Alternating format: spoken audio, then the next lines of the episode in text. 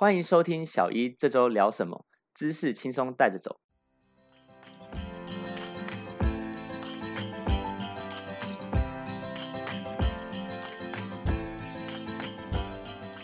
最近疫情呢，有华南市场的群聚爆发，然后还有这个疫苗短缺的问题。那我们今天想聊的就是关于这次的印度变种病毒，还有这次的一些群聚，然后最近也有很夯的议题，就是疫苗混打。那现在疫苗混打证据已经来到临床的试验第二期，到底临床试验分几期呢？这些问题我们接下来都请我们这一次来宾曹医师来跟我们一起聊。曹医师你好。Ryan 好，各位听众朋友，大家好。哎，想请问一下，就是说，因为我们刚好今天就是要导读这个 Science Direct 里面有收录的一篇论文，对，那他讲的是在现在就是一个混合施打的一个大型的研究，不知道这篇论文它的题名是什么呢？那我先大概讲一下这篇论文，它是一篇西班牙团队的研究，这个研究的特别之处在于说，它是第一篇。讨论到混打的免疫反应，那内文说第一季打 A Z，而第二季打辉瑞的人可以展现强烈的体液免疫和细胞免疫反应，并且副作用是可以接受的。那它这个全名叫做 Immunogenicity and Reactogenicity of BNT Booster in AZ Primed Participants, a Multicenter Open-Label Randomized Controlled Phase Two Trial。嗯，了解，它是一个很长的名字，不过简而言之就是说它是由 A Z 先打第一剂嘛，然后由 B N T 当第二季，然后去看一下它里面的一些免疫反应啊，还有副作用的部分。那当然里面也讲的就是说它收入的一些范围啊，然后它有没有做呃这个随机分组啊，对不对？啊，对，嗯，其实它简写是说叫 CombiVax，就是它的这个研究的简写这样。嗯，其实它是一个收案横跨五家西班牙大学医院开放式随机对照的第二期临床试验。大概是今年四月份的时候，在西班牙的这样子一个团队所做的一个研究，那刚好是在六月二十几号，应该是六月二十五号所发表的这样子的一个 phase two trial 的一个试验的公布，这样子。了解，因为西班牙在欧洲嘛，因为那一个时候一开始欧洲大规模施打 A Z 的时候，就是有发生出一些比较不良的反应，比如说血栓嘛。那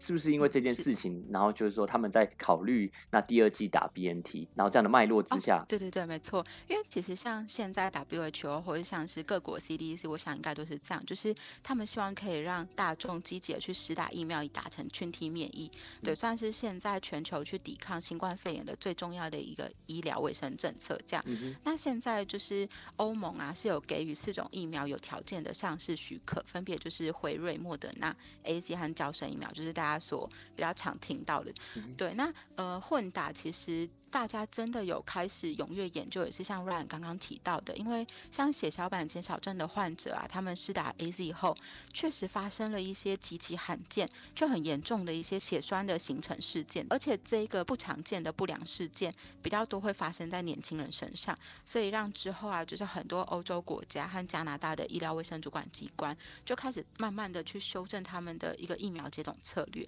就像是 A Z 啊，可能就先不要打，先后注这样子，就是。有一些可能原本要打第二剂 A C 的民众，当时四月份的时候也没有办法打到这样子，对啊。可是说就是这些国家啊，他们建议说，哎，那打完第一剂 A C 的人，第二季我们就尝试打辉瑞疫苗好了。原本是就是一个利益两善的一个政策，可是其实他们却缺乏了一个免疫反应跟副作用的科学实证资料。这样，那这个里面呃，对对，那这个免疫反应就称为 immunogenicity，副作用称为 reactogenicity，刚好就是我们这一。篇论文，它标题里面有出现那两个字。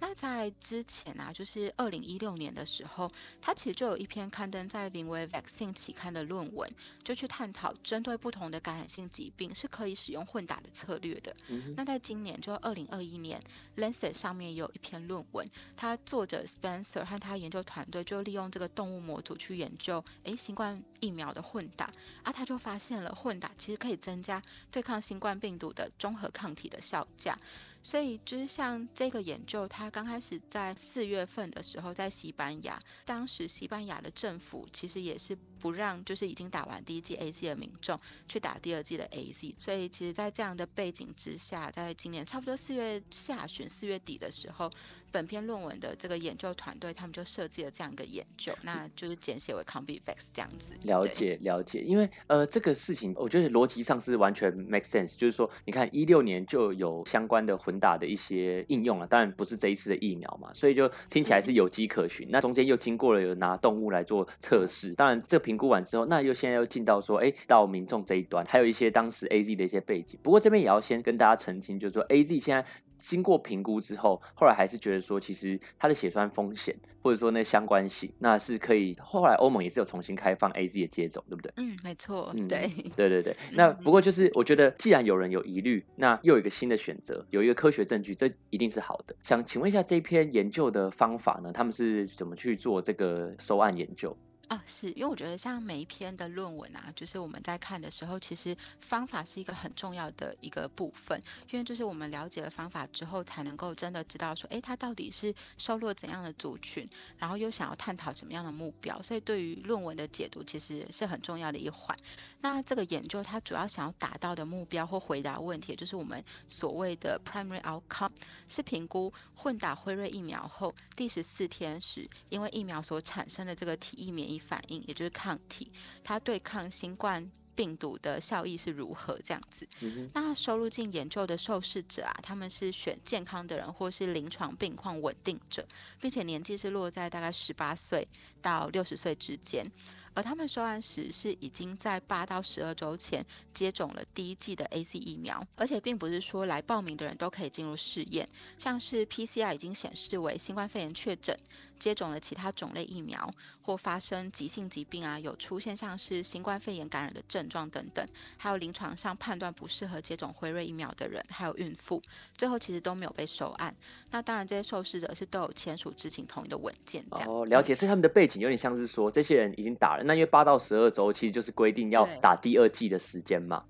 没错。那现在他就开一个临床测试，说，哎，那你可以来试试看我们这个研究计划，然后让你打就是 BNT 这样，嗯。对对对，了解。那这些受试者，对对对，他们之后是被随机分配到实验组跟对照组。那两组人数约大概二比一左右。那实验组的人是就是像就 Ryan 刚刚讲的，他就接受了辉瑞疫苗的肌肉注射。那对照组是因为当时的西班牙政府是对这个 A Z 疫苗就有点抗生，所以他对照组是没有接受第二剂的疫苗施打，他没有接受 A Z，呃，也没有再接受其他种的疫苗施打，这样只有继续观察，直接打第一剂而已，这样。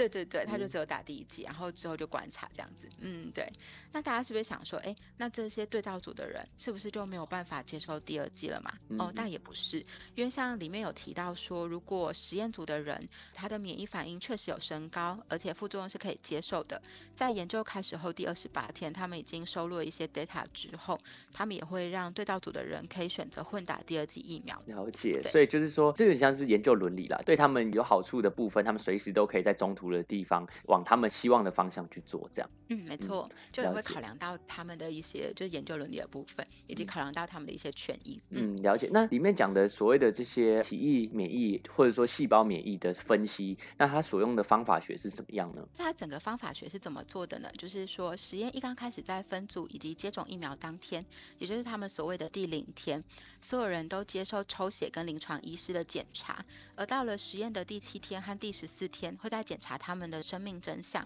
以及检视这段时间副作用情形，然后也更新他们的病历，这样子，以及很重要的就是为他们抽血去做分析。嗯在这十四天的追踪期当中啊，所有受试者都会使用他们的电子日记，写下感觉到的一些副作用。当受试者标注他的副作用是严重时，系统就会自动通知研究团队，啊，团队也会立刻联系他，并评估研究程度。那至于 Ryan 刚刚提到的这个体液免疫跟细胞免疫的分析，它是怎么做？就是说，受试者身上抽出来的血液去做体液免疫跟细胞免疫的定量分析。第一种是去分析对抗新冠病毒棘状蛋白构造上的这个所谓的受体结合区域的抗体量。有点绕口，对。那第二种就是分析对抗新冠病毒糖蛋白的抗体量，第三种是分析这些抗体去中和病毒的能力。而这个抗体中和病毒的能力，研究团队是用 NT 五十来表示，代表的意义是可以中和五十 percent 病毒的抗体浓度。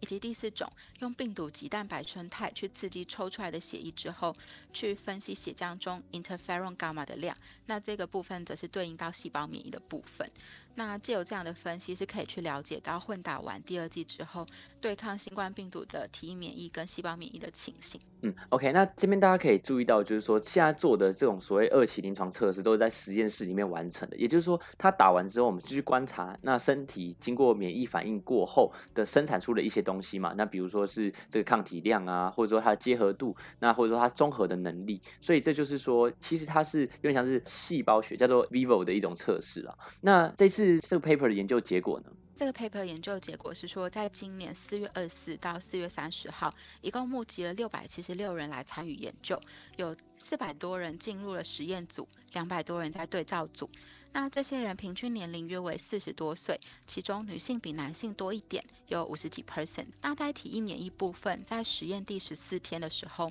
对抗新冠病毒棘状蛋白构造的几何平均抗体效价，实验组有显著差异。那我们去看这个 P 值，它是 P 小于零点零零零一，那这个效价差不多是第零天的三十七倍。而男性跟女性分开去比，男男性抗体效价均较低，并且有达到显著差异。一样在实验第十四天，抗体综合效价的部分，实验组约为第零天的四十五倍，而对照组则没有增加。那这个结果也是有显著差异的。综合抗体的效价跟对抗新冠病毒棘状蛋白构造的几何平均抗体效价，那它们两个是有强烈的正向关系。至于细胞免疫的部分，在实验第十四天。Interferon gamma 的制造，实验组有明显增加，对照组则不变，有达到显著差异。了解，那这个体液免疫跟细胞免疫这部分，因为我相信听众听到这边可能会有一些疑问，那不知道曹医师那边稍微可以简单的跟大家讲一下，就是说体液免疫跟细胞免疫它的差别在哪边？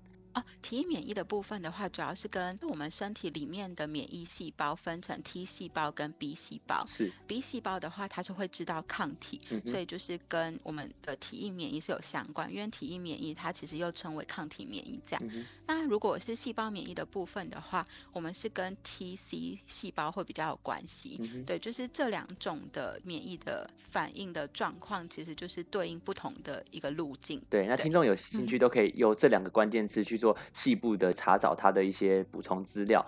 这个部分基本上我们讲完了。他刚刚是讲说它的一些免疫的强度嘛，那它其实是有三十七倍或者是四十五倍。这个部分就是已经有非常显著的差异了。那大家这个时候就会问说啊，那我如果效果或者说这个抗体的强度比较好的话，那我们要付出的代价是什么呢？那副作用会不会比较高？那这部分曹医师这个研究里面怎么说？副作用部分的话，实验组其实有四十四 percent 的人有头痛，四十三 percent 肌肉痛，四十二 percent 是全身不舒服的状况。这三个是最常被提出的全身性的副作用，而像发烧啊，则只有两 percent 左右。那刚刚是讲到全身性的，现在是讲局部的副作用。那局部副作用则大概有八十八 percent 的人产生注射部位疼痛，三十五 percent 产生硬块，三十一 percent 产生红肿。这些副作用其实在实验第二天是出现最多的。至于女性受试者，她们回报副作用的频率其实有比男性高，而不同年龄层回报副作用的频率则是没有显著差异。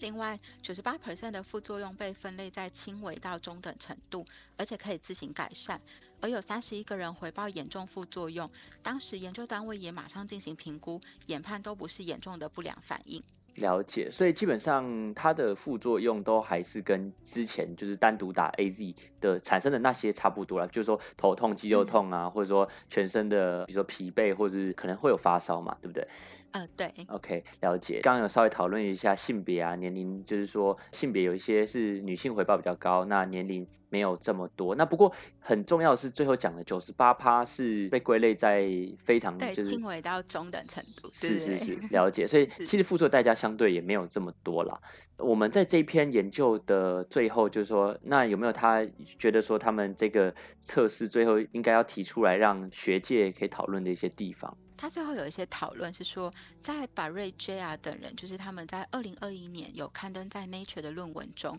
呃，牛津新冠疫苗实验研究团队是有提到，打完两剂 A Z 疫苗后，比只打完一剂 A Z，体液免疫反应可以增强约十倍。那截至目前为止的研究均显示出，两剂都打 A C 疫苗的人，呃，其实他们打完第二剂之后啊，细胞免疫跟打完第一剂时相比是没有再继续增强的。而本篇研究则是指出，混打是可以增强细胞免疫的部分。那副作用部分的话，诶，这一篇跟之前那个巴瑞 J R 等人二零二一年刊登在 Nature 论文，他们施打两剂 A Z，以及 Polak F P 等人二零二零年刊登在 N E J M 的论文，施打两剂辉瑞疫苗去相比，他们混打的副作用跟没有混打的副作用其实是相似的。另外，虽然女性副作用是比较频繁，但她们免疫反应也比较大。那值得一提的是说，诶，这篇研究还在继续进行当中，当成果发表时，将可能会针对不同的性别啊和不同的年龄，去比较他们的免疫反应和副作用是否有显著差异。了解，了解。那其实像每一篇研究到最后，其实都会有一些限制。那这些限制的由来，可能是因为就是他们那个时空背景之下，有一些他们没有办法做到的事情，所以不免俗还是要讨论本篇研究的限制。那最大的限制莫过于说，对照组他们是无法施打第二剂 A Z 疫苗的，哦以至于无法直接比较混打和没有混打两剂疫苗的差异。那它的原因可能就是因为当时西班牙政府规定第二剂 A Z 是暂缓施打，就是碍于一个政策的缘故，之所以他们会用辉瑞当做第二剂疫苗的原因，也是因为西班牙当时国内供应的量，辉瑞有比较足够的关系。到最后啊，作者就总结来说，这篇研究目前发表的结果，其实可能还不足以讨论混打是否能够得到更好的效益，而副作用可能也有一点点被低估，因为受试者人数相对比较少，以及观察期相对短暂。但总结来说，嗯，这篇研究其实它试图探讨。打完 A C 后八到十二周的人。第二剂混打辉瑞疫苗后，第十四天时，因为疫苗所产生的免疫反应以及副作用如何，而研究还在继续的进行当中。作者群也希望未来能有直接比较打两剂 A C 疫苗和两剂疫苗是混打的数据，使国际上疫苗接种政策能有更真实的参考。哦，了解。所以其实应该讲说，这个研究假设在没有就是说 A Z 的第二剂施打限制之下，那这被归类在，因为当时认为可能是不安全，所以会有一些伦理的问题。但不过以研究来说，最好的状况就是我现在分了两群人，一组就是 A Z A Z 嘛，然后另外一组人就是 A Z 加 Pfizer B N T 嘛。现在就是说 A Z A Z 那个因为政策的关系，所以他们没办法直接做对照。所以刚刚曹医师有提到，他是拿之前那些 Nature 啊或 N J N 上面打 A Z 加 A Z 的，然后拿来做一个比较，所以有点像是说，因为他们毕竟是不同的研究，所以它的收案条件、随机分群的规则不见得是一样的，所以他只是说对拿提出来做一个参考比较。说哎，差不多对，但是最严谨的状况之下，还是希望说在同一个框架、同一个研究，那他们的方法学是一样的情况之下，直接做对照。那当然，我们也很期待，对国际可以，或者是说甚至台湾。那当当然是说，就如果说有后来有人去做这样的研究，那就是再好不过。那这个部分，不论是 Ryan 这边或曹医师这边，我们都会继续的关注。基本上，我们如果有新的研究一发表，我们就赶快在我们这个小一这周聊什么的节目来跟大家聊。那这次的节目，我们探讨了很多，包括现在很夯的，就是我们今天主讲这篇论文，西班牙的这个疫苗混打研究。那它主要是 A Z 跟 Pfizer B N T 的混打，也很希望未来听众可以支持我们的节目，那就是到 Apple。Podcast 给五星好评，然后下方留言。那甚至到 Elsevier 的医学资讯站在 Facebook，还有 Elsevier 的 Instagram 都可以留言。那找到这一篇论文相关的懒人包，点赞支持。然后我们小一这周聊什么？希望带给大家更多更好的优质节目。那今天很谢谢曹医师来我们这边，谢谢 Ryan，对对对，谢谢各位听众，谢谢。那我们就下次见喽，拜拜，拜拜。